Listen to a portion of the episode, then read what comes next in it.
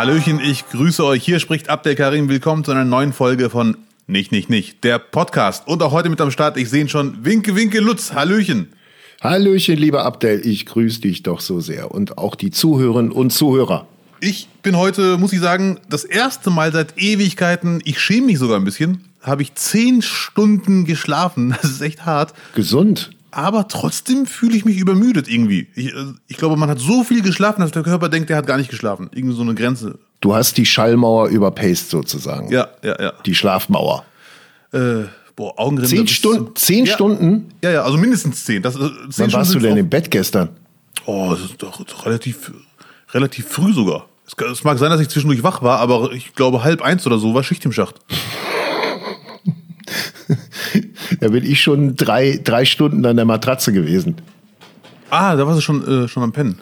Halb eins, ja. Ja. Halb eins ist, ist äh, keine gesunde Zeit für den Schlaf. Äh, du müsst eigentlich gucken, dass du um 11 Uhr in die Kiste kommst, weil das ist für den, für den Körper am besten. Auch so mit Tiefschlafphase und all so. Ja, okay. Das, äh, also da gibt's, ich bin nicht so der Schlafprofi. Ich dachte immer, man kommt immer irgendwann in die Tiefschlafphase und äh, ja, gut. Ja. Apropos verschlafen, äh, du hast ja äh, dank meiner, dank meiner großartigen Hilfe und Freundschaftsleistung äh, den Muttertag nicht verpennt.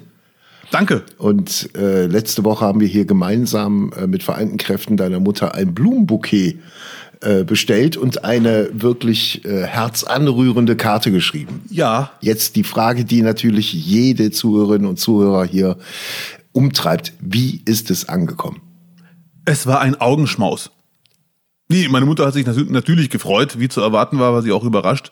Und das hat sie mir auch ganz eindeutig klar gemacht, dass sie überrascht war, dass ich ihr Blumen schicke. Wo ich mir dachte, ja, ist ja gut, beruhig dich, ich wurde schon von Lutz gedisst, das muss reichen.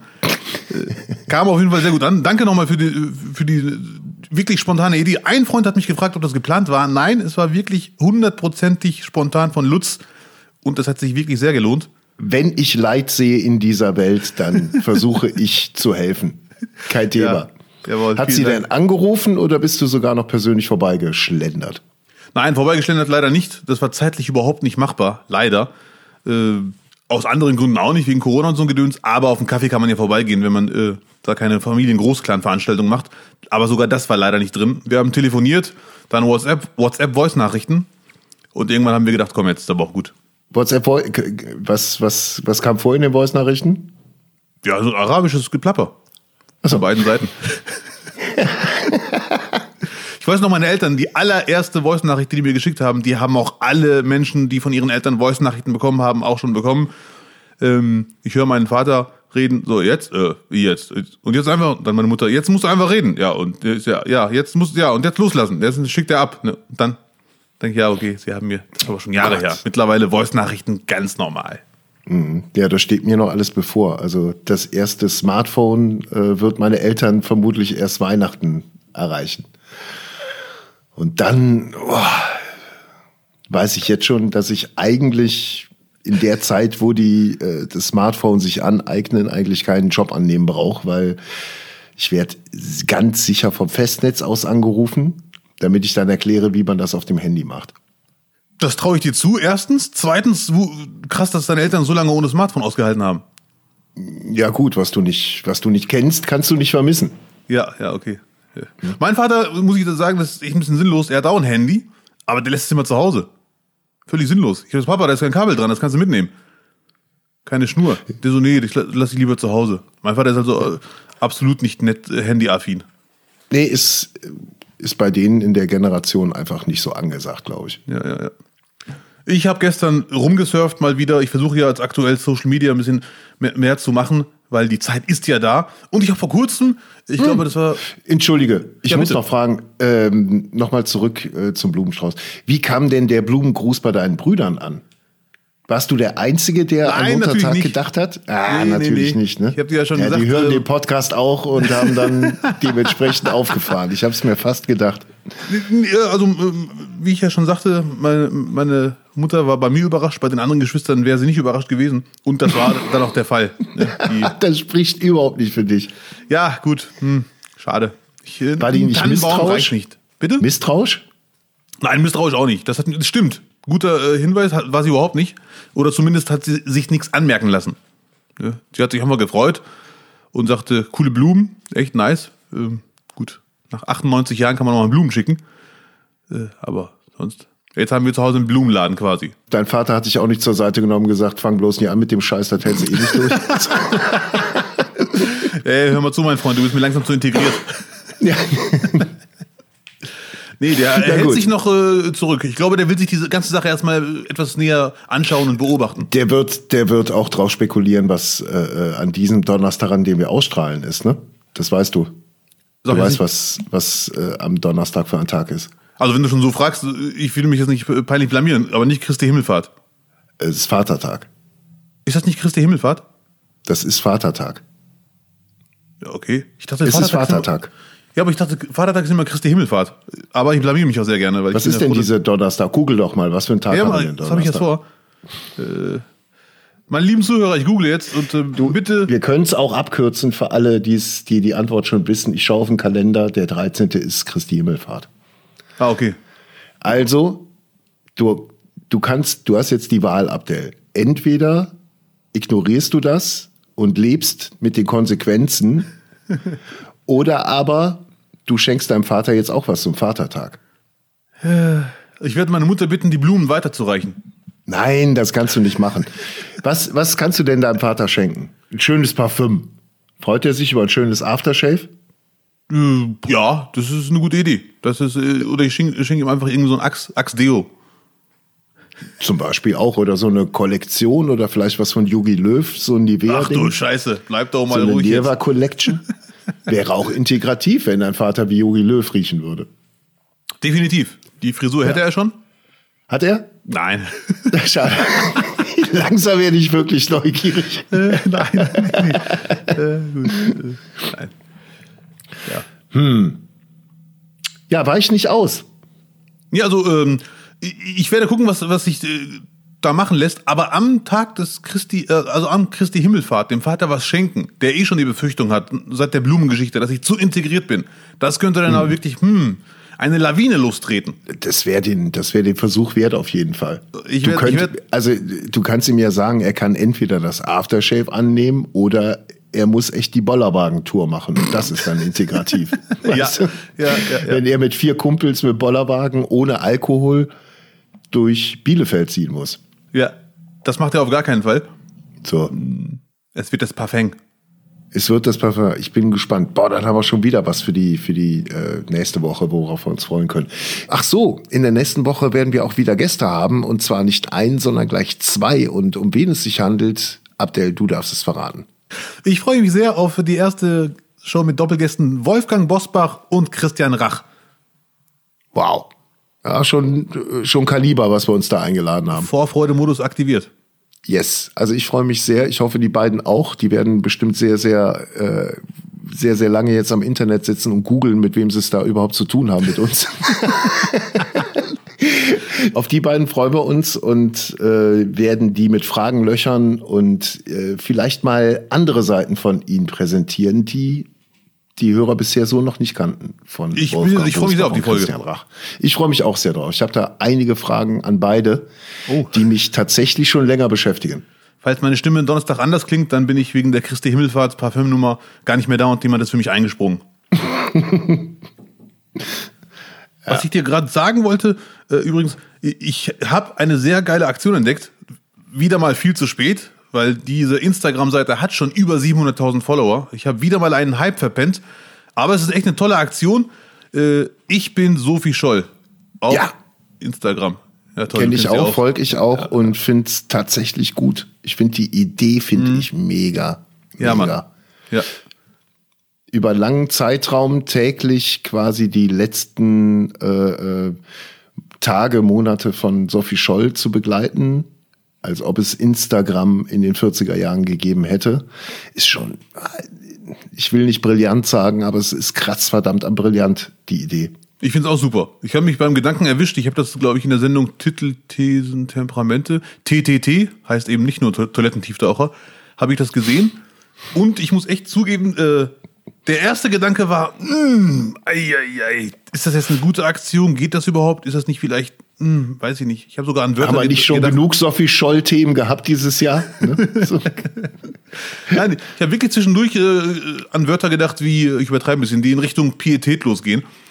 Aber nach, nach einer Minute, schon ich mit, spätestens nach einer Minute dachte ich mir, nee, das war jetzt, da war ich jetzt zu über, übervorsichtig oder über pseudokritisch. Ich finde die Aktion geil, weil sie erreicht Leute, die sie wohl nie erreichen würden. Und ich folge der Seite ja auch. Und das heißt, egal wer dieser Seite folgt, es kommt immer wieder in seinen Alltag ein Foto rein aus dem Leben von Sophie Scholl.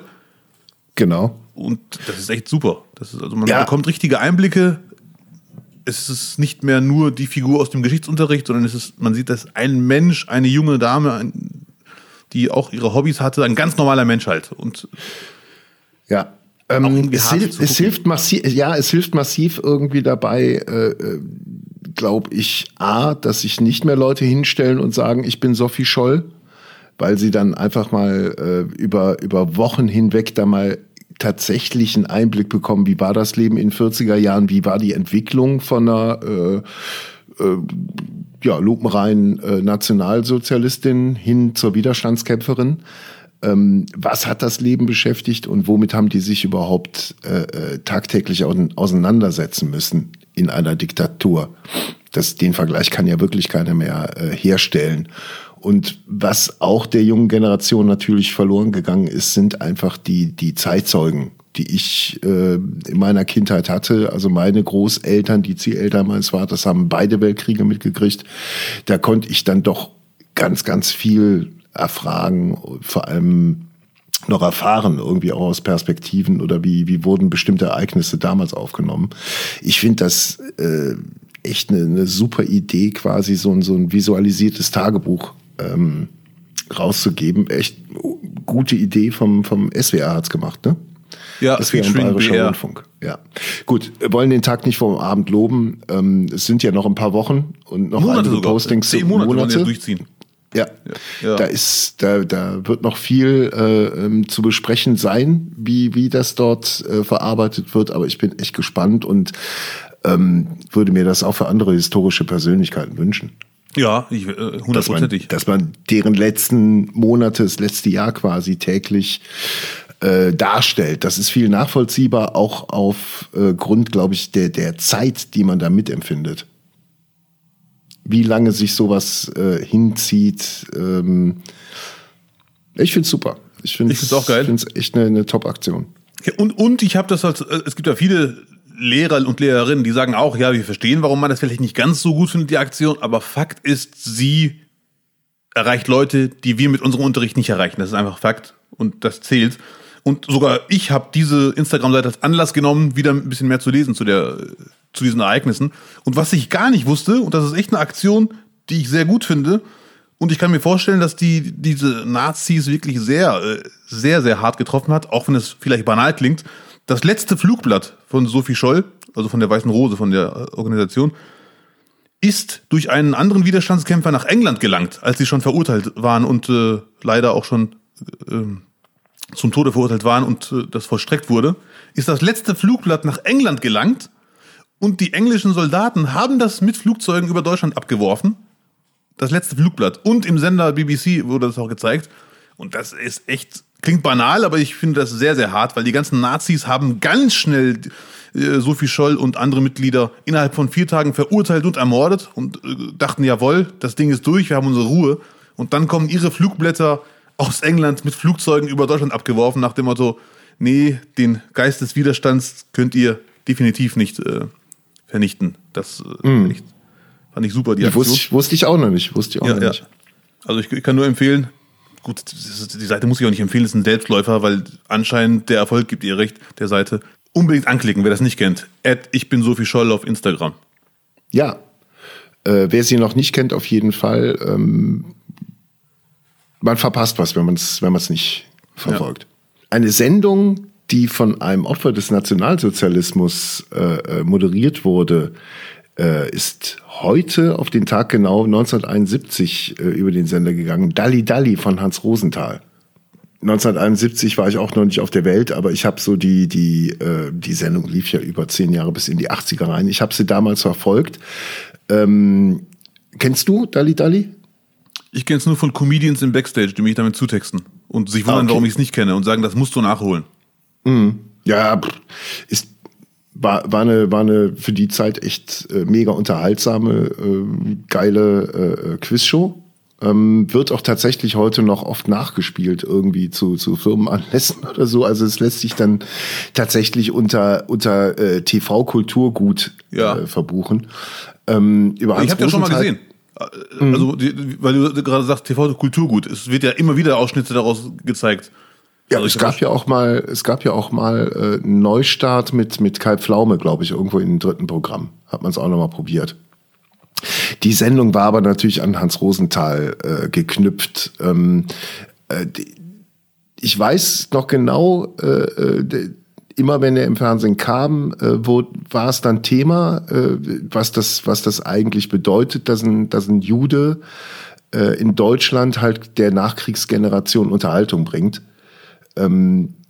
lässt sich, glaube ich, heute mit Distanz dann noch viel mehr irgendwie nachvollziehen. Wenn man jetzt, wo man halt noch viel mehr weiß, was in der Zeit geschehen ist im, im Dritten Reich und welche Verfolgungen da waren. Ähm, und äh, soweit ich das irgendwie noch äh, richtig erinnere, war Hans Rosenthal äh, konnte deswegen überleben, weil er von, von deutschen Frauen versteckt wurde als Kind. Das war, das war sein großes Glück gewesen. Nichtsdestotrotz hat er das, das alles äh, eins zu eins mitbekommen und viele, viele Menschen in seinem Umfeld verloren. Ähm, ich finde es, ich finde es tatsächlich bemerkenswert, dass so einer dann in die Unterhaltung geht und eigentlich dem, dem Volk der Generation, äh, die eigentlich sein, ihm den Tod gewünscht hat, dann die Unterhaltung bringt. Ja, ja, war das schon, super. war schon wirklich bemerkenswert. Die Geschichte kenne ich, da hat mich ein anderer Urdeutscher damit zugetextet, erfreulicherweise, weil es ein, ist halt vor meiner Naja, Zeit bei gewesen. so einem Thema kann man ja keinen zutexten. Ja, ja, ja, deswegen erfreulicherweise.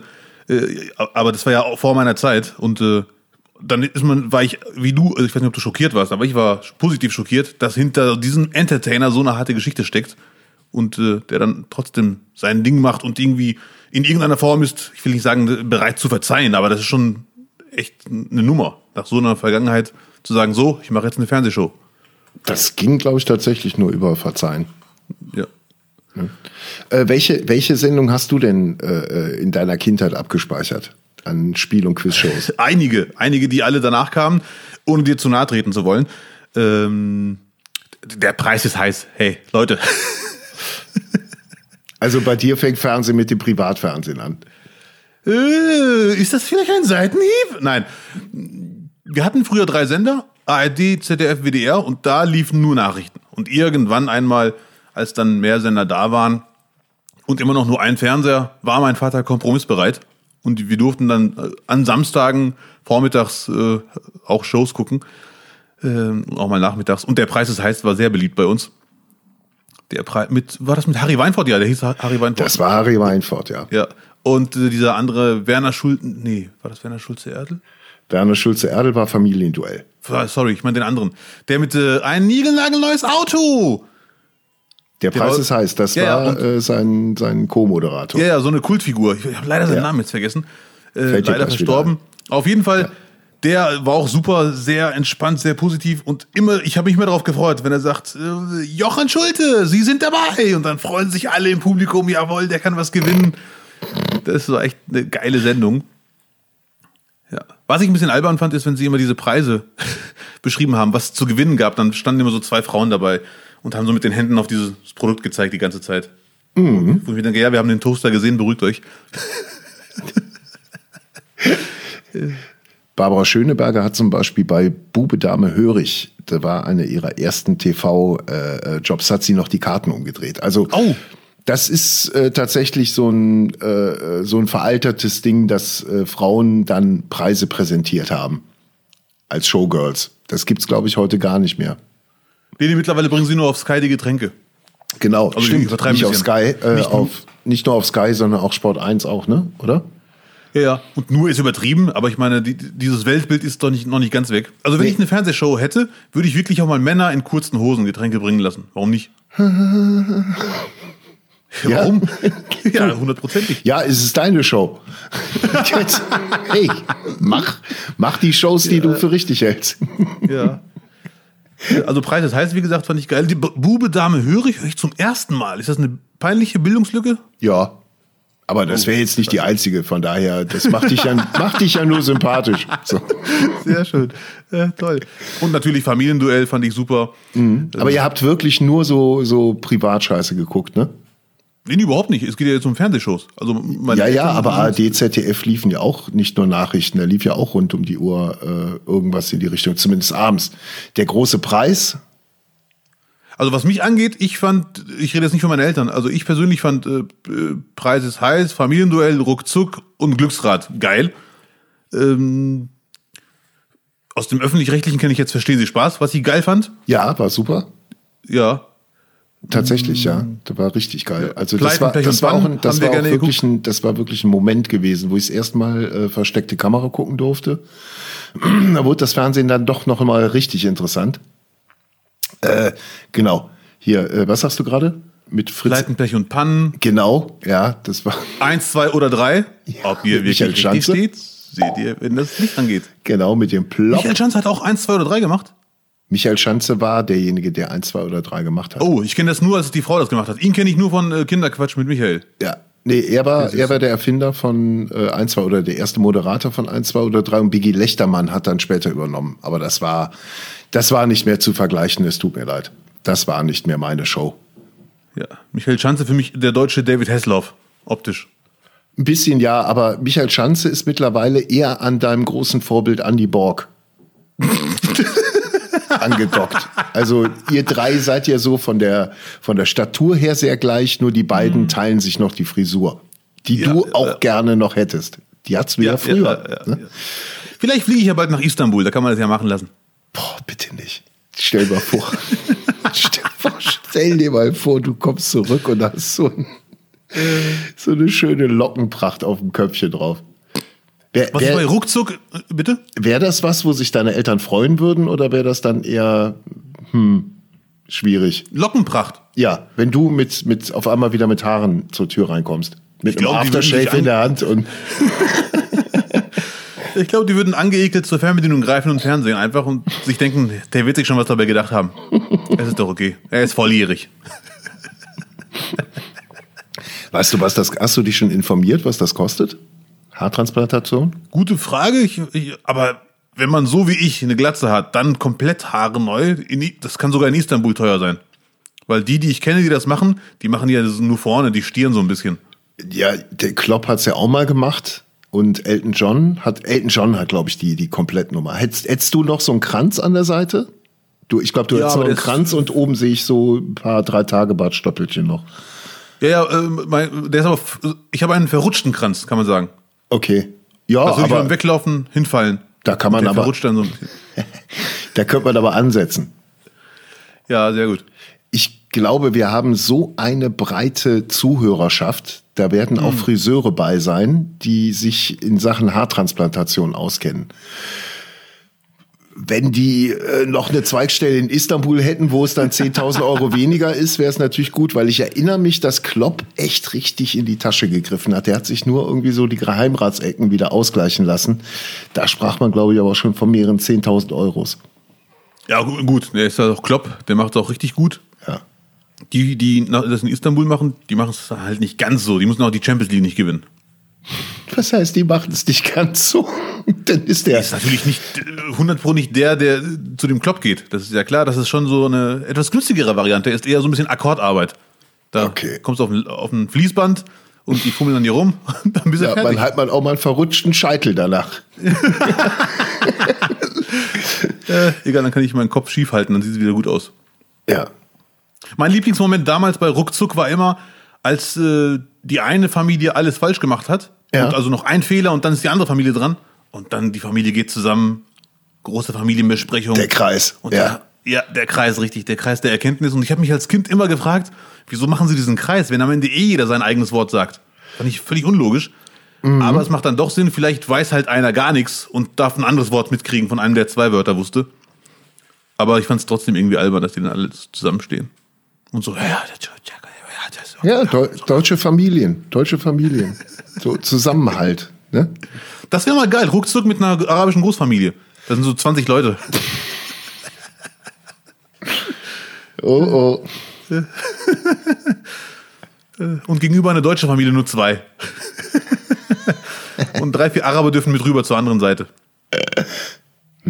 Ja, die Stimmung geht ein bisschen. Apropos äh, arabisches Großfamilientreffen. Ich bin mittlerweile halb geimpft. Oh, Glückwunsch. Ja, danke sehr.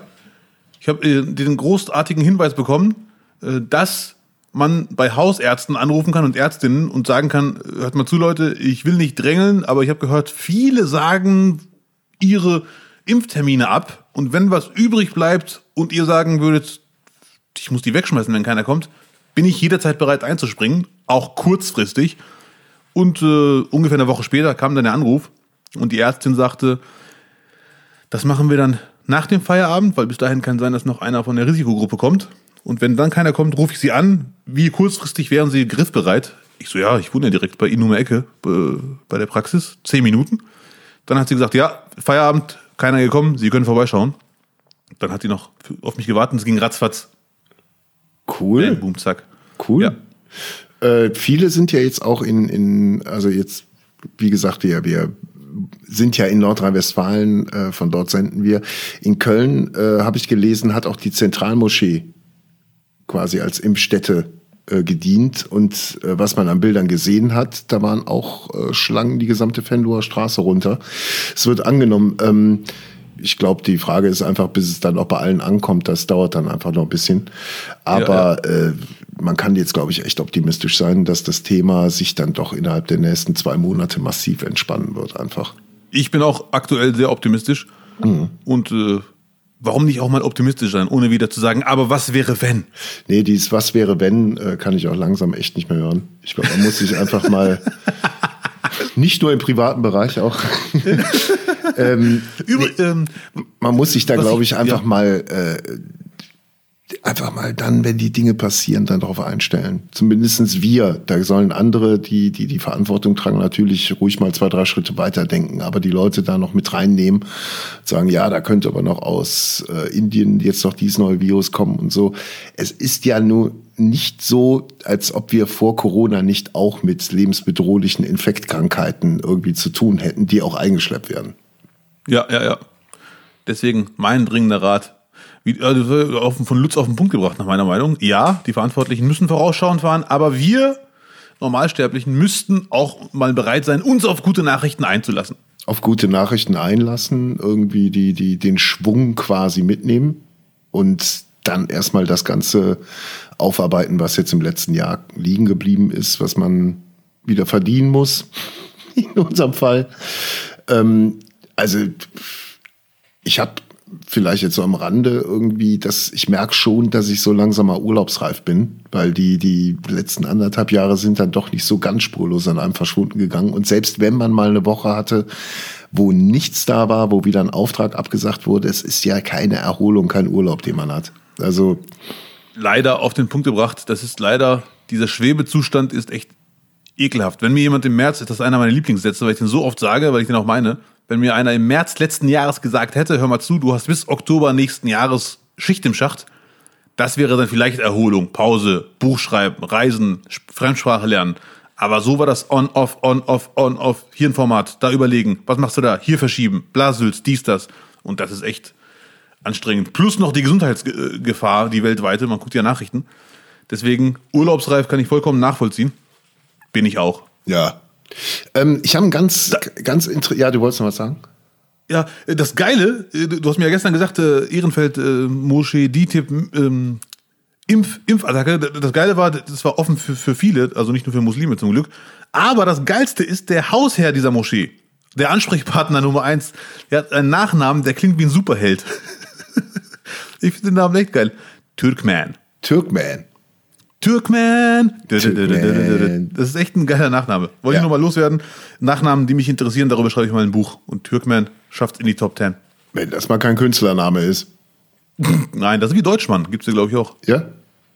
Ja, Deutschmann, glaube ich, gibt's. Dobermann gibt's. Ja, ja, bitte. Ne? Lutz möchte wieder in die Tierwelt. Ähm, ich habe einen ganz interessanten Tweet gelesen. Da hat jemand die Frage aufgeworfen, welche Persönlichkeit der Pandemie, der Corona, also welche Persönlichkeit, die damit in Verbindung steht in der, in der Öffentlichkeitsarbeit, ist dir positiv aufgefallen in den letzten 12, 18 Monaten? Boah, die Frage ist echt gut. Mhm. Und da du die Frage gestellt hast, Lutz, würde ich dich doch darum bitten. Ich habe sie nicht gestellt, jemand hat sie auf Twitter gestellt, weil die, und ich bin, und sie ist mir deswegen nur in Erinnerung geblieben, weil die Antwort von der Person dann auch meine Antwort war. Welche Person, ah. ja. Ja, bin ich gespannt. Ja, die vom, vom Ethikrat, die äh, Vorsitzende Sprecherin. Alena Büchs. Oh, endlich weiß ich, wie man den Namen ausspricht. Ich kenne den Namen B-U-Y-X, aber ich sage immer äh, Frau B. Ja, eine, eine, eine sehr angenehme Persönlichkeit, die irgendwie mit so einer, mit einer Grundruhe ganz viel äh, richtig für mich zumindest eingeordnet hat. Ich fand sie bei Lanz halt auch immer, sie hat für so ein gewisses Niveau gesorgt, auch im Gespräch. Ich mag es ja eh, wenn Leute äh, mehr Vokabeln haben als man selber und die dann auch dann sinnvoll ein, einsetzen, da, da höre ich gerne zu. Ähm, bombastische Frau, aber äh, es sind einige Persönlichkeiten äh, äh, irgendwie hervorgekommen, die man vorher nicht kannte, wo man sagte, ach guck mal. Ja, ja, ja das sehe ich genau wie du. Die, die Frau kenne ich auch natürlich. Ähm, ich finde sie auch super, sehr sachlich, sehr besonnen, aber trotzdem kein Roboter-Style. Nee, Sternzeichen Göttin. ähm, äh, ja, ich habe auch einige entdeckt, alles marokkanische Fußballer. Nein, nee. Sie wäre auch in meinen Top 10 von Personen, die ich vorher nicht so auf dem Schirm hatte und die mich dann wirklich positiv, nicht überrascht haben, aber halt positiv, positive Erscheinungen sind. Und ähm, meine, mein Favorit auf Platz 1 nach aktuellem Stand wäre Harald Welzer. Harald okay. Welzer ist ein Soziologe, der hat ähm, im Bereich Soziologie, ohne jetzt seinen Wikipedia-Eintrag vorzulesen, der hat im Bereich Soziologie alle Abschlüsse, die man haben kann.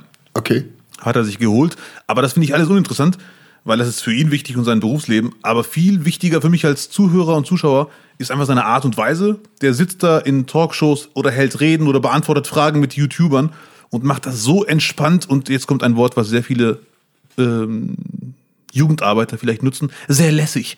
Und äh, ja, also sehr viel Substanz, aber trotzdem in so einer Ausdrucksweise, dass man es leicht aufnehmen kann. Mhm. Ähm, und der beantwortet alle möglichen Fragen. Einer seiner, er war zum Beispiel einer der Experten, der nicht versucht hat, ähm, aus der Corona-Zeit einen Segen zu machen. So, jetzt können wir endlich unsere Werte so. mhm. hinterfragen und so. Und sagte, nee, die Zeit ist jetzt scheiße. Also, das ist kein Zitat, aber so hat er es gemeint. Nur, wir müssen trotzdem versuchen, aus dieser Zeit das Beste zu machen und das ein oder andere zu hinterfragen. Mhm. Und er hat für mich letztes Jahr für eins der besten Zitate gesorgt das ich gehört habe. Er saß mit einem FDP-Politiker in einer Show. Moderator hat mit beiden geredet und hat dann gefragt, letztes Jahr im Mai irgendwann, so, wir haben jetzt Corona, was stellen wir jetzt damit an? So, ich, ich übertreibe ein bisschen. Und Harald Welzer sagte, eine der entscheidenden Fragen für ihn wird es sein, werden wir nach Corona aus dieser Zeit gelernt haben? Oder werden wir einfach so tun, als wäre nichts und sagen, wir machen jetzt weiter, als wäre jetzt März 2020? Und äh, Welzer sagte dann, und ich sehe es halt so, also die Frage selber beantwortet quasi, wir müssen einiges hinterfragen, Globalisierung hinterfragen, diese ganzen Lieferketten und so weiter und so fort. Also einige Sachen, die normal sind, müssen hinterfragt werden. Muss man irgendwo hinfliegen? Kann man das nicht am PC machen und so? Diese Konferenzschaltungen. Und der FDP-Politiker musste intervenieren, mhm. obwohl er gar keinen Wahlkampf machen wollte und sagte, ja, Herr Welzer, ich finde, ja, die Pandemie ist schlimm, eine große Herausforderung, aber jetzt deswegen alles zu hinterfragen und eine Revolution zu starten, das sehe ich so nicht. Und das sind alles Sachen, die Welzer gar nicht gesagt hat. Und dann kam der Spruch des Jahres, für mich einer der besten Sprüche des Jahres 2020. Äh, Moment mal, das haben Sie jetzt zu schnell verstanden. Das haben Sie zu schnell verstanden, ist super. Ja, ich liebe diesen Satz einfach. Das ist, das ist wie Lauterbach, es ist nicht alles falsch, was Sie jetzt gesagt haben. Ja, das ist gut. So. Äh, Frau, Frau Büchs verstanden. hat jetzt gerade äh, in einem Interview die Frage äh, zu klären gehabt, ob es einen äh, Generationenkonflikt gibt, aufgrund dessen, dass jetzt die ältere Generation doppelt geimpft ist, also quasi mhm. durch ist mit der Impfung und alle ähm, Freiheiten wieder genießen kann. Und äh, dass dies zur Folge haben könnte, dass die, die, die jüngere Generation, die, die unter 30-Jährigen jetzt an den Biergärten am Zaun stehen und stinke sauer den Alten beim Saufen zugucken. Ja, ja, ja. Sieht sie natürlich nicht, weil sie sagt, nee, äh, dafür wird jetzt der Impfprozess äh, äh, viel zu schnell irgendwie äh, fortschreiten. Ähm, aber nichtsdestotrotz finde ich die, die Frage und die Vorstellung gar nicht mal so äh, so unrealistisch. Ich glaube, ich hatte es auch mal äh, in einem der ersten Podcasts auch mal äh, überlegt, wie der Sommer aussehen könnte, dass nur Altenheimbewohner und Pflegen, Pfleger bei, bei äh, Coachella in der ersten Reihe stehen. Ja, ja, ja. Ich Den mich, Sommer ja. 21 äh, können wir uns auf jeden Fall nochmal angucken, was denn da jetzt am Ende möglich ist. Das wird interessant, wenn jetzt auch 90-Jährige mir die Pizza bringen. Und so weiter. Fall. Ich äh, sehe das genau wie du und Frau Büchs heißt sie? Büchs, ja. Büchs, ja. Das Impftempo ist einfach viel zu schnell, so dass wir es nicht zu einem Krieg zwischen Jung und Alt äh, geführt haben werden sehen gewesen. So genau. Thema Vokabeln, die du nicht kennst. Genau, ja, höre ich total gern zu. Wenn wie ich schon sagte. Ein Vokabular wie, wie eine Ethikratvorsitzende, unser Abdel. Dankeschön. Danke. ähm, ja, apropos Pizza bringen, äh, vielleicht gibt es ja auch bald in, in Tübingen neuen Pizzalieferanten, wenn, wenn sein Job bald weg ist. Ja, ja, ja, ja. ja. Ähm, es ist ja schon brutal viel erzählt und gesagt und äh, gemeint worden zu, zu Palma, zu, ähm, zu Aogo, zu Lehmann. Ähm, aber am Ende des Tages und solche, solche solche Ereignisse äh, im, im, in den sozialen Medien finden ja fast wöchentlich statt von irgendeinem Prominenten. Ähm, am Ende ist es doch wirklich nur die Mischung aus Dummheit, technischem Unversagen und ja, was, was wird wohl das dritte Element gewesen sein? Also bei Palma. Zu viel Datenvolumen. Zu viel Datenvolumen.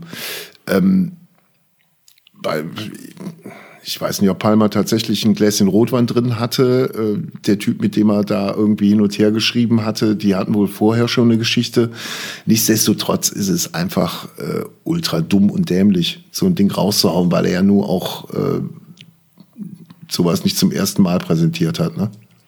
Was wird das denn jetzt zur Folge haben? Meine Einschätzung äh, durch, äh, durch dieses angestrebte Ausschlussverfahren, was sich über drei bis sechs Monate hinzieht, wird man vermutlich einfach nur versuchen, Palma erstmal stillzustellen, ruhig zu stellen. Dass der Wahlkampf der Grünen halt dann äh, von, von, von der Person Palma nicht weiter überschattet wird. Ja, ja, ja. Ich kann mir beim besten Willen nicht vorstellen, dass sie ihn ruhig kriegen, weil er gefällt sich auch ein bisschen in dieser Märtyrerrolle. Mhm. Ich äh, bin keiner, der jetzt Palma ablehnt. Äh, ich finde ihn sogar cool, alles in allem. Aber trotzdem, diese Aktion, um die es gerade geht und viele andere Aktionen vorher, die waren natürlich komplett daneben. Äh, und das war gerade, wo ich mir auch dachte, diese Aogo-Geschichte, das könnte der Tweet zu viel gewesen sein. Weil da kann man sich auch nicht einfach so rausreden. Äh, und er hat auch selbstkritisch schon gesagt, hätte er vielleicht sein lassen müssen. Nur dieses, ich sehe es ja ein, kann man ja nicht jedes Mal machen nach so einer Aktion. Vor allem nicht als Oberbürgermeister Tübingens einfach mal einen nicht verifizierten Tweet als Vorlage nehmen. Aber auf der anderen Seite ist es halt auch nur der Oberbürgermeister von Tübingen. Was, nein, jetzt mal ganz ehrlich, also da gibt's ja noch 300 andere Städte mit mehr Einwohnern äh, als Tübingen. Also dass, dass, dass Palma auch so eine, so eine Prominenz hat und auch so eine Reichweite, ist ja dann doch den Medien geschuldet. Weil er als Typ einfach äh, sehr attraktiv für, für Talkshows ist. Ja, ja, weil er halt dieses Provokationsspiel so drauf hat. Ja. Als ich ihn zum ersten Mal gesehen habe vor Ewigkeiten, ohne es böse zu meinen, es geht um die Filmwelt, äh, Herr Palmer, falls Sie zuhören, mich hat er früher immer an Typen aus Mafia-Filmen erinnert, die als Erste sterben. Die Consiglieri, die Anwälte. Nee, nicht unbedingt die Anwälte, einfach irgendwelche Laufburschen, die auch dabei sein wollen mhm. und sagen so, ich gehe als Erster in die Bank oder in die äh, zu der anderen Familie. So sein Anzug, seine Haare und sein ganzes Auftreten. Habe ich noch nie mit mit Mafia verbunden, aber empfindet ja, ja jeder gleich. So, nein. Und äh, irgendwann habe ich dann auch angefangen zu hören, was er so erzählt. Und gerade weil ich ihn äh, in den meisten Fällen sehr besonnen und sachlich finde, sind dann diese geistigen Aussetzer, die jetzt so ungefähr fünf, sechs Mal vorkamen die letzten Jahre, absolut unerklärlich. Außer man sagt sich, ja, das ist halt sein Spiel und dadurch schafft er es eben nicht nur der Oberbürgermeister von Tübingen zu sein, sondern halt viel, viel, viel bekannter zu sein, als es seine, sein Amt eigentlich nahelegen würde. Ich bin sehr neugierig. Ich vermute mal, er wird aus der Debatte als Gewinner rauskommen und zwar so oder so. Ob er bei den Grünen bleibt oder nicht. Richtig peinlich wäre es, wenn er die Grünen verlassen muss und dann die nächste Oberbürgermeisterwahl noch klarer gewinnt. Ja. Das wäre dann für die Grünen schon hm, schwierig. Am Ende äh, hat er natürlich die, die ungeteilte Aufmerksamkeit immer wieder. Ja, und jetzt ja, noch ja, mehr. Ähm, Ja. Ich glaube, es wird, das wird noch eine, eine ganz interessante äh, äh, Strecke geben. Ja, hundertprozentig. Ich bin auch sehr, sehr, sehr, gespannt äh, bei diesem Fall.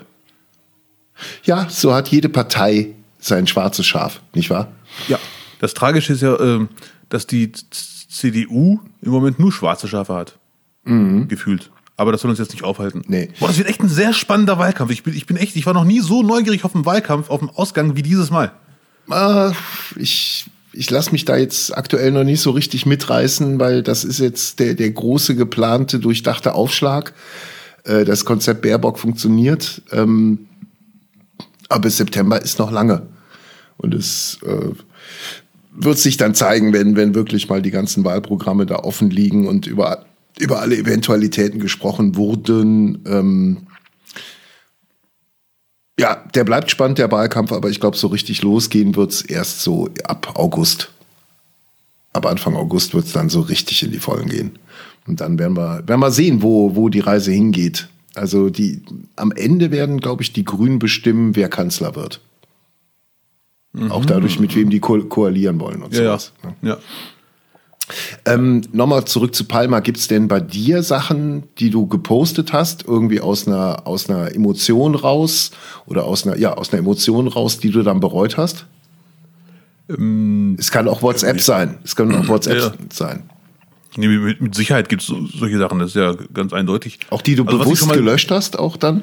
Ähm, bewusst gelöscht habe ich mal vor Ewigkeiten, das war sehr hart, vor zehn Jahren oder so auf Facebook, wo ich aktiv werden wollte, da habe ich irgend sowas rausgehauen, das hatte nach, nach, nach einer Stunde drei Likes und da dachte ich, das muss jetzt echt nicht sein. Habe ich es gelöscht. So.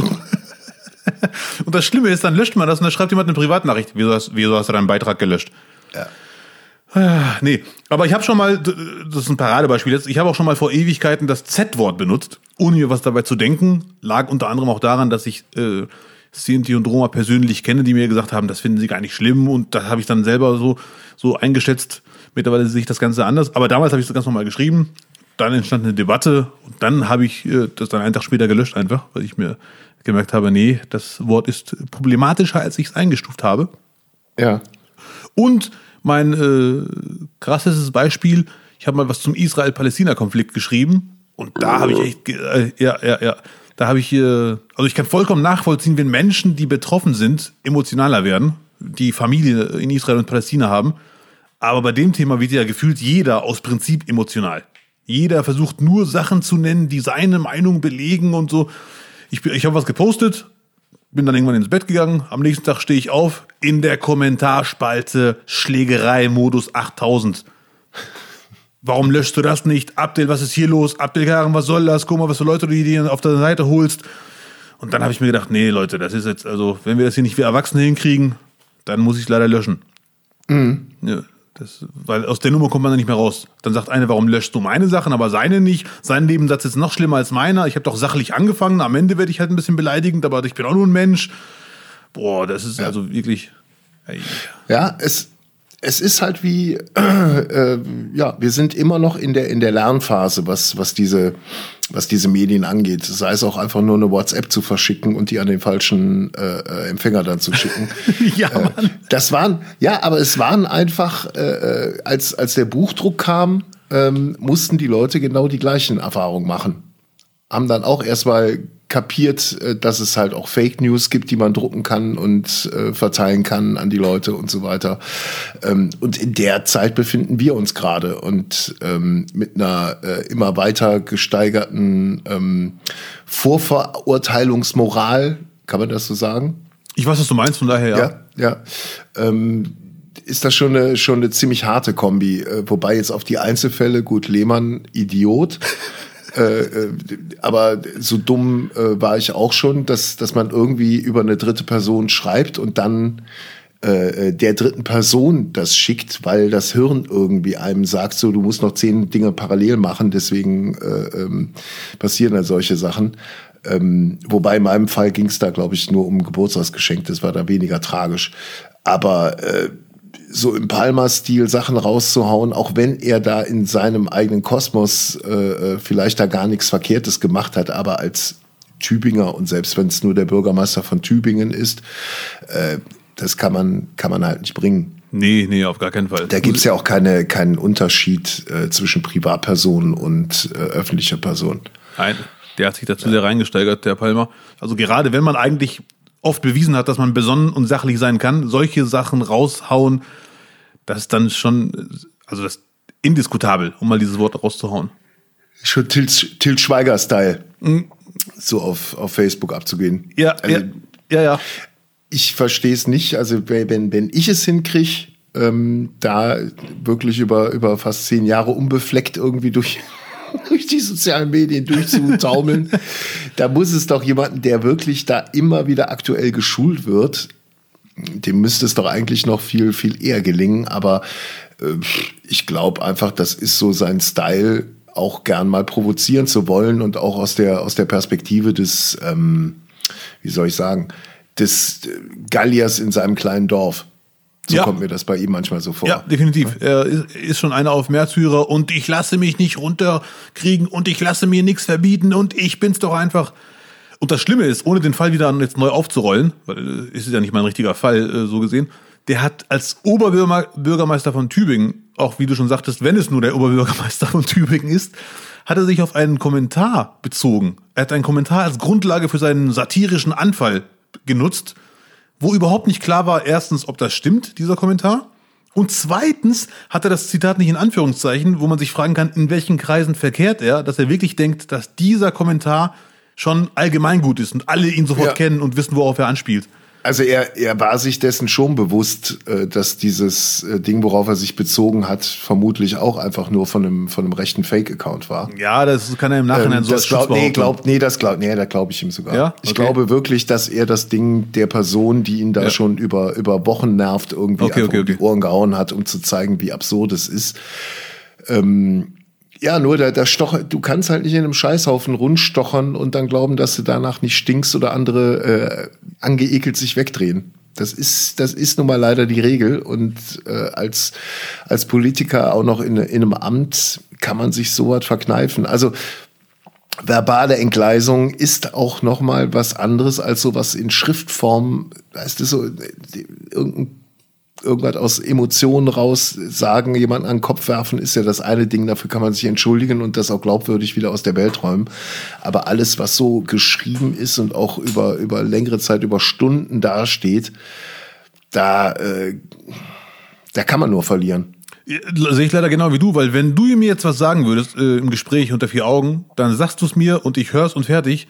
Wenn man aber in einer Emotion oder in einer wie auch immer gearteten Gemütslage irgendwas ins Netz raushaut, was man nur in der Sekunde so gemeint hat, aber die ganzen Zuschauer, Zuhörer und Leser können sich darüber stundenlang den Kopf zerbrechen. Und wie meinte er das? Wie ist die Betonung? Wie ist jenes? Wie ist und damit meine ich jetzt nicht solche eindeutigen Fälle wie diese, äh, dieses Palmer-Beispiel, sondern generell, da kann man echt nur verlieren.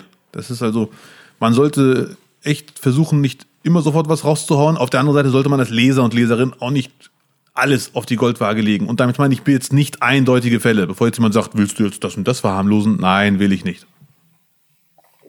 Ja, aber er schreibt ja auch einfach auf Facebook einem, äh, wo, wo, ja nun mal die Empörungskultur äh, äh, vorherrscht. Und da schreibt er rein und weiß, weiß genau, was, was das dann auslösen wird. Ja, bei, bei ihm ist es halt schon ein Kalkül. Ähm, eindeutig, bin ich mir ganz sicher, weil er hat oft genug bewiesen, dass er besonnen sein kann. Deswegen kann es nur Kalkül sein. Und ich bin mir sicher, aus der äh, Ausschlussgeschichte, die jetzt äh, in Angriff genommen wurde, wird er, egal wie es läuft, als Gewinner hervorkommen. Bin ich mir ganz sicher. Egal, ob er bei den Grünen bleiben darf oder nicht. Ja. Ich weiß nicht, ob er als Gewinner hervorgeht, aber äh, wir werden sehen. Wir, wir werden, sehen. sehen. Wenn ich wetten müsste, würde ich sagen ja. Also äh, Quote 1,5, dass er als Gewinner rauskommt. Also du würdest nicht viel kriegen. Ja. Na gut. Ja, man, äh, irgendwie, ich habe auch immer das Gefühl, wenn wir dann hier drüber sprechen, es ist ja nur schon wieder so ein paar Tage her und ich glaube auch einfach den Leuten hängt es dann schon wieder zu den Ohren raus. Da werden Sachen auch so hoch, hoch gepitcht. Da auch den richtigen Moment zu erwischen, weil man drüber spricht, ist auch nicht so einfach. Nee, überhaupt nicht. Äh, der beste Moment aber, um jetzt über Mystery zu reden. Oh, mein Lieblingsthema.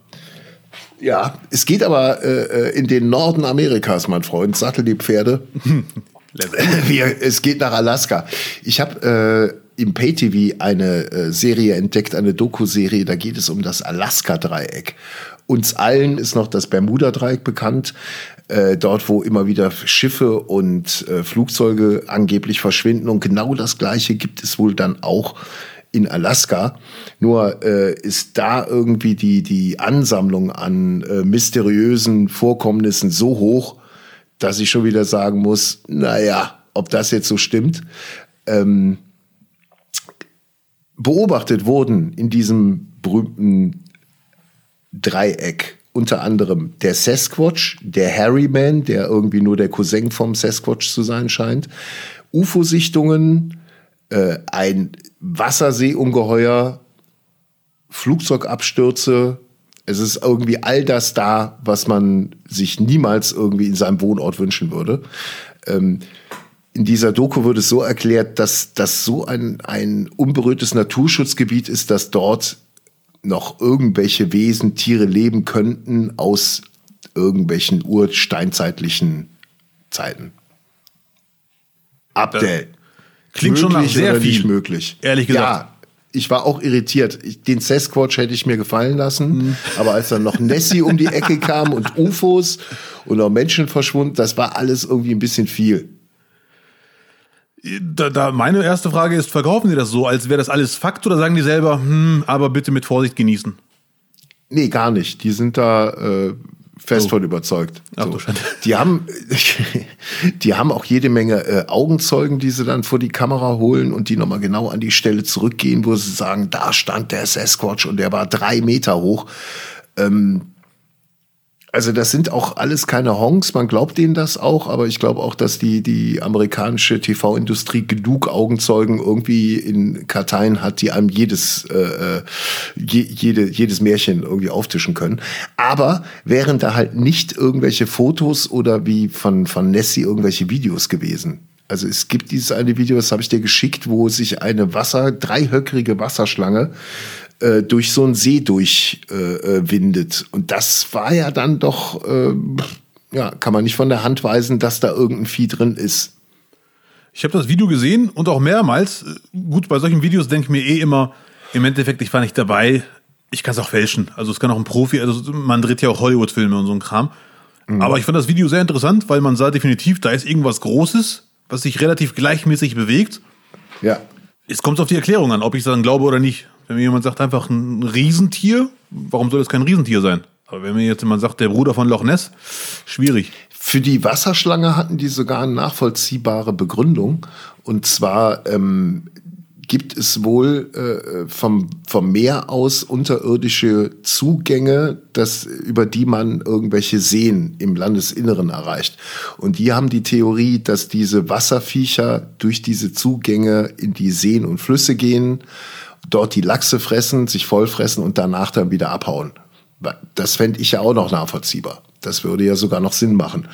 Ähm, bei so einem Harryman, keine Ahnung. Also ich habe Harryman mal gegoogelt, das war wirklich kein, kein Vergnügen, was man da für Bilder bekommt, weil äh, war weniger von, von irgendwelchen Urzeitviechern, sondern von irgendwelchen behaarten Typen. War nicht so angenehm. Ähm, keine Ahnung. Also was mir dann immer in den Sinn kommt, ist, äh, es hat mal jemand gesagt, äh, dass man dann doch, wenn man in solche Gegenden kommt, wo diese Viecher der Legende nach leben, dass man dann immer das sieht, was man auch erwartet. Ach du Scheiße. Das war, glaube ich, damals im Zusammenhang mit Einhörnern, dass man irgendwann herausgefunden hat, dass diese Legenden von den Einhörnern sich einfach auf Nashörner bezogen haben. Und gar nichts mit so grazilen Tieren zu tun haben. Aber die Leute sehen dann das, was sie vorher im Kopf schon erwartet haben. Und dass dann, weiß ich nicht, so ein, ein Bär oder ein Affe oder was dort lebt, dann auf einmal drei Meter groß erscheint, das kann dann natürlich auch mit der Angst und mit dem Adrenalin zu tun haben, dass das Hirn einmal auch sagt, oh Gott, der ist fünf Meter groß, hau ab.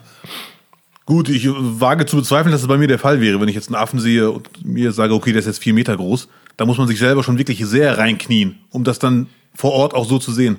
Ja, aber wenn du in, in dieses Gebiet gehst, wo es heißt, das gibt es da, das Vieh, dann glaube ich, spielt, der, spielt dein Geist dir da schon schnell einen Streich.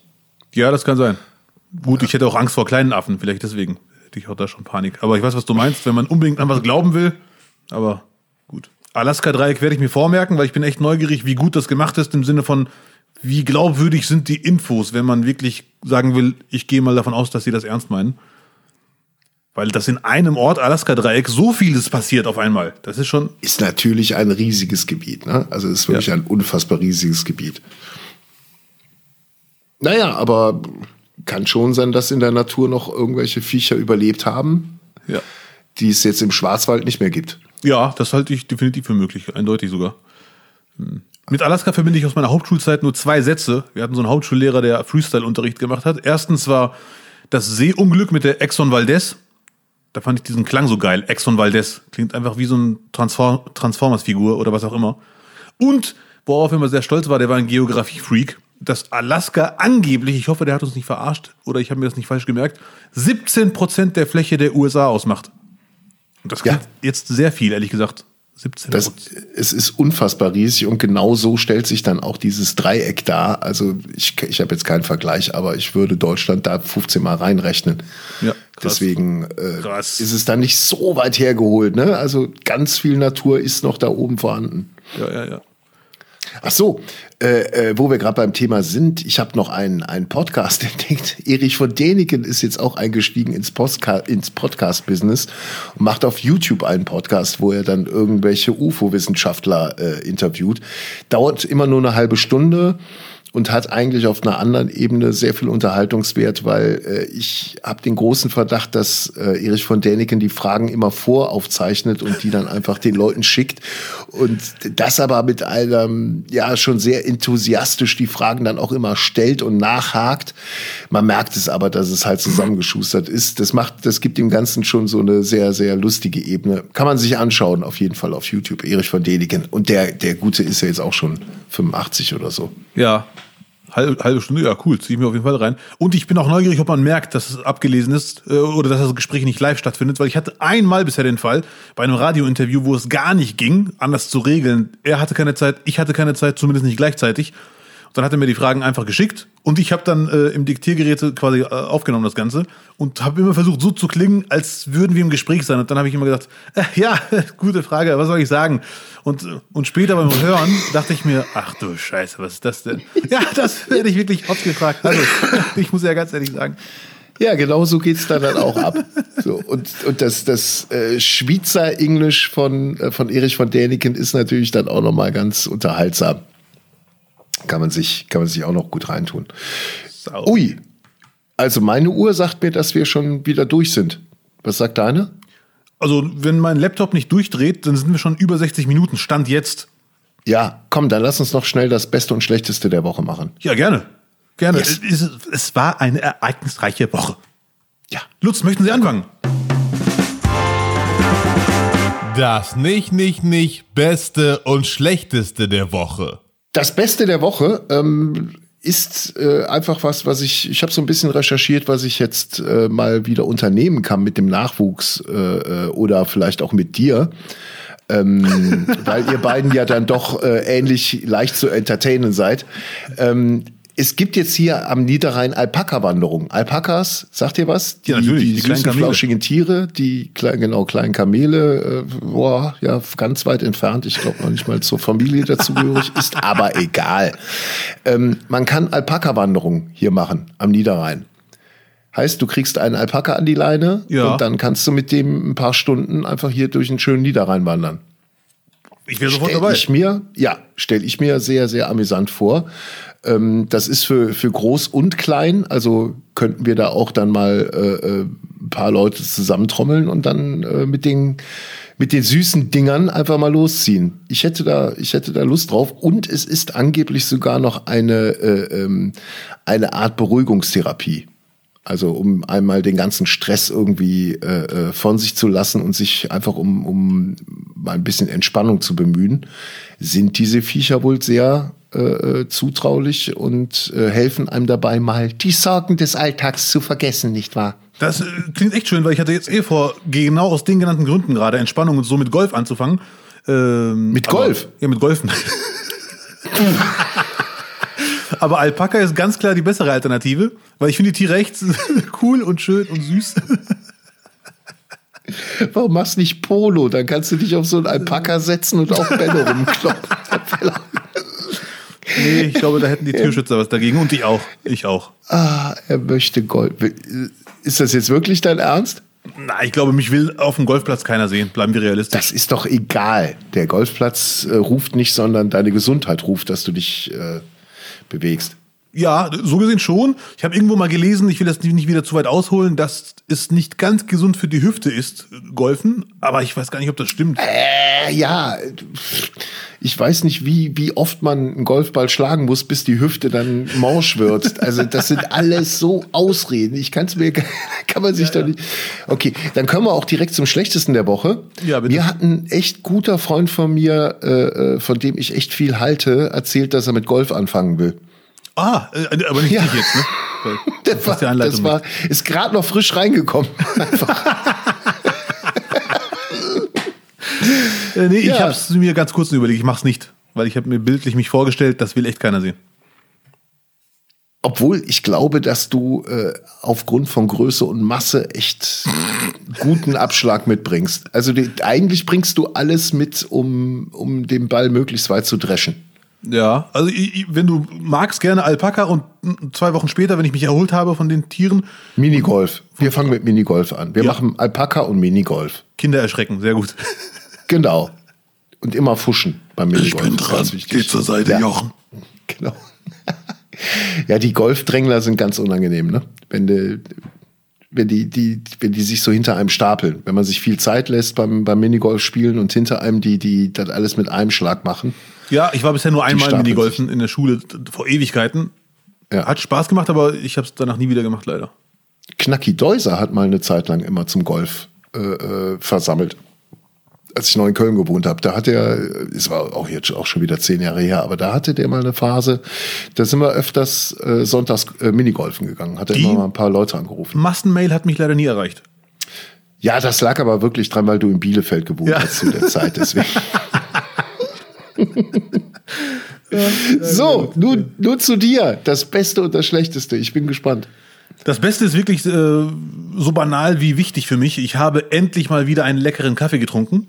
Mm. Ja, die Reaktion hatte ich auch. Ich bin großer Kaffee-Fan, aber erwische mich immer wieder dabei, wenn ich eine Statistik mache und die letzten Wochen eine Revue passieren lasse. Acht von zehn Kaffees, mindestens acht von zehn schmecken mir nicht.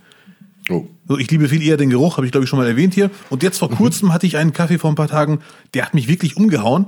Ich wüsste gar nicht warum. Äh, so, ich bin jetzt nicht, ich bin jetzt zwar ein Kaffeefan, aber keiner von diesen Kaffeeflüsterern.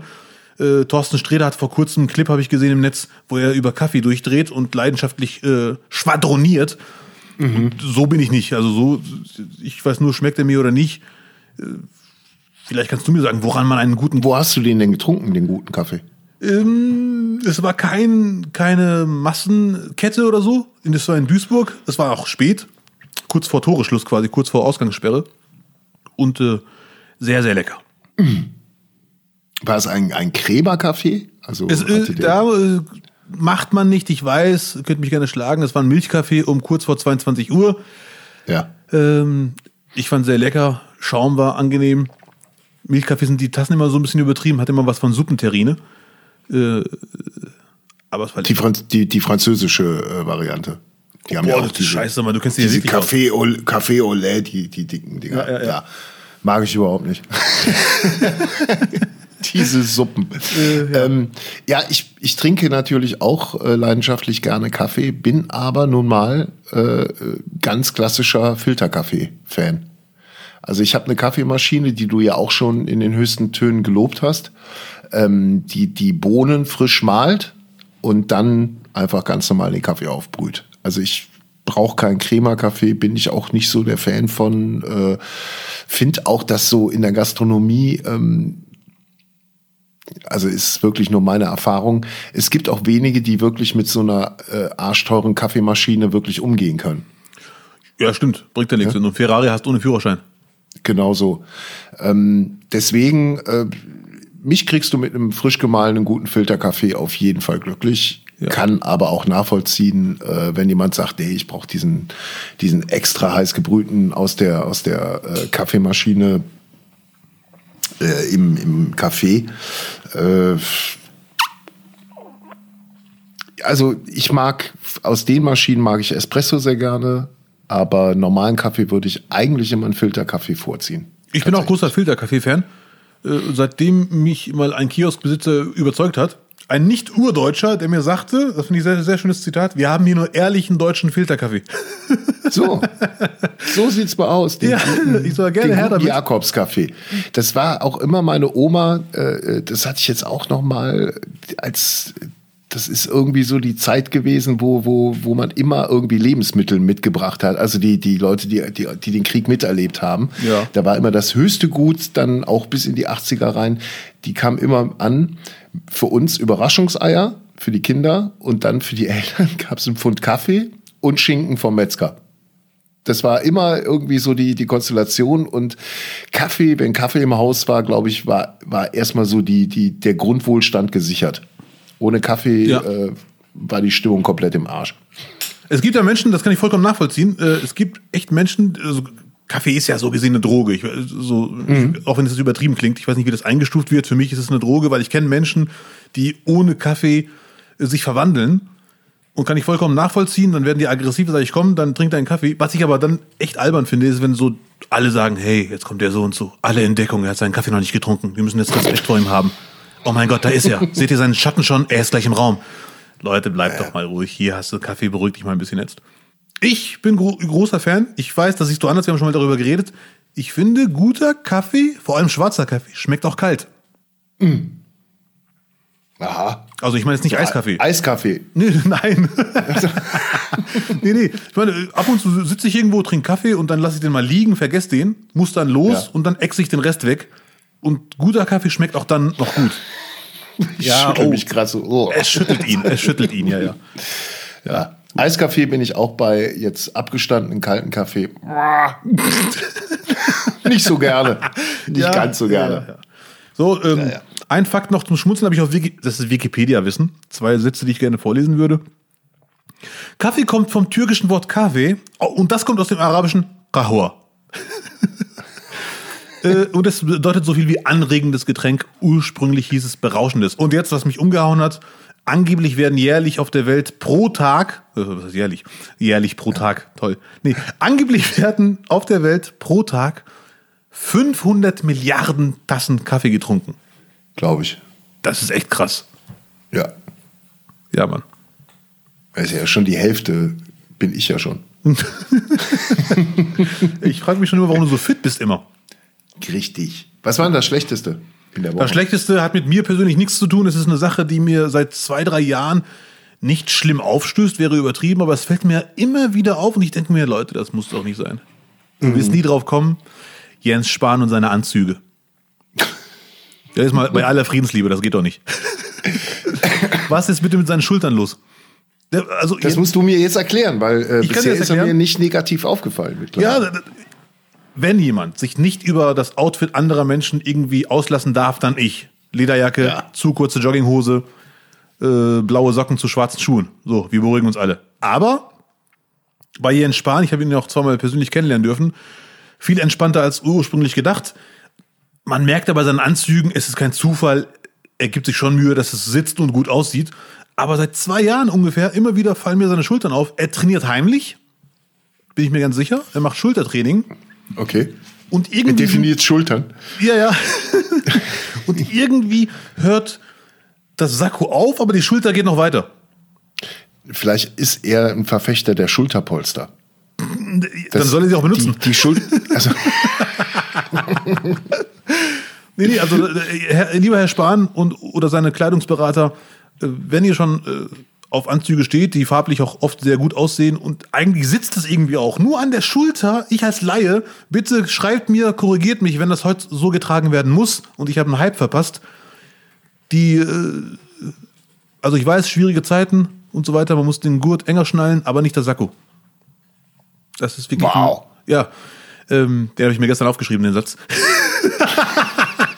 In der Vorbereitung. Nein, nein, Spaß. Ähm, auf jeden Fall bitte, äh, ich schicke dir später ein Bild, Lutz. Dann weißt du, was ich meine.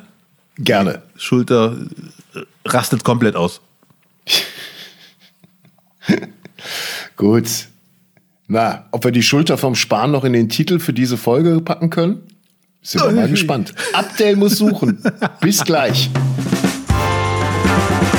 Wir sind zurück, besser gesagt, Abdel ist zurück und äh, ich sehe einen kleinen blutenden Finger. Er hat sich ihn wohl wundgeschrieben bei der Titelfindung der heutigen Folge nicht, nicht, nicht Nummer 17. Abdel, wie heißt die heutige Folge? Die heutige Folge von Nicht, Nicht, Nicht heißt Alpakas am Vatertag. Boah, toll. Würde ich sofort auch wieder eine Mystery-Serie draus machen wollen. Finde Ja, ich Mann. super. Nicht schlecht. Danke, sehr schön. Gut, hast du noch äh, letzte Worte an deine Fangemeinde? Vielen Dank fürs Dabeisein. Es hat mich sehr gefreut. Ich habe großen Spaß gehabt. Danke, Lutz, auch an dich.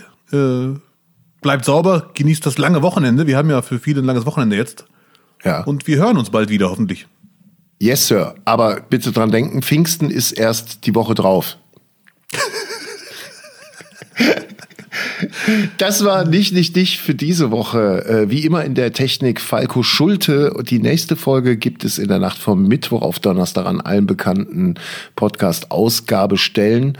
Und bevor wir die heutige Folge zumachen, äh, würde ich gerne noch etwas in äh, eigener Sache anmerken. Und zwar, ob ihr es glaubt oder nicht, wir haben euch lieb. Und besonders lieb haben wir Christian Rach und Wolfgang Bosbach, weil die sind nämlich nächste Woche unsere Gäste. Ich finde, das hat der Lutz wirklich sehr gut formuliert. Auch in der langen Variante. Da würde ich mich Ja. auch gerne hinzufügen. Nicht, nicht, nicht. Gerade noch so den Bogen geschlagen.